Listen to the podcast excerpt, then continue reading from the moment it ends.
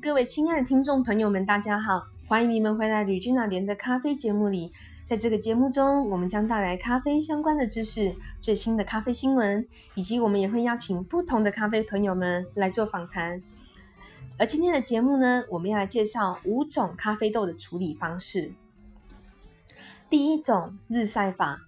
在咖啡果实采收后，将咖啡果实曝晒于露天的日晒场中，直接以阳光曝晒干燥，为避免干燥或是发酵的不平均，我们必须适时的搅拌。日晒天数因当时的果实的成熟度而来做决定，成熟度越高呢，只需要几天的时间；若未成熟的果实呢，则需要一至两个星期的处理时间。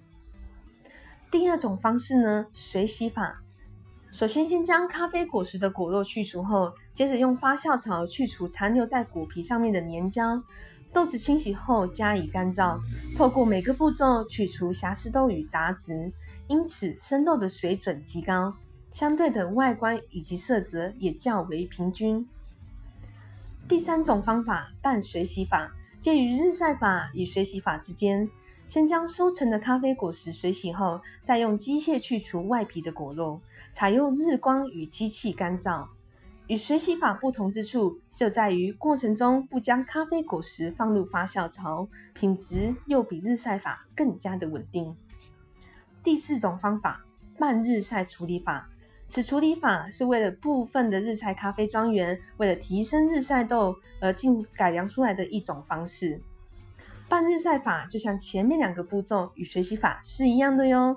先初步挑除瑕疵豆与杂质，然后去除果皮、果肉。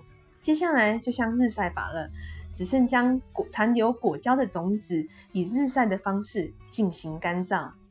来到了最后一种方法，也就是我们的密处理法。密处理这个词可能会让许多人以为这种处理法是用蜜来处理咖啡的。又或者这种处理法喝起来甜如花蜜，但事实上呢，都不是这两种解释。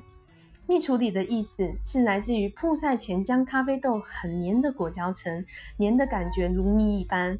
当咖啡果肉与咖啡豆分离时，外围包覆层的果胶层经过曝晒，吸收空气中的湿气，进而使果胶层变得更粘着。以上为今天的五种咖啡豆处理方式，希望大家会喜欢。我们下次见哟，拜拜。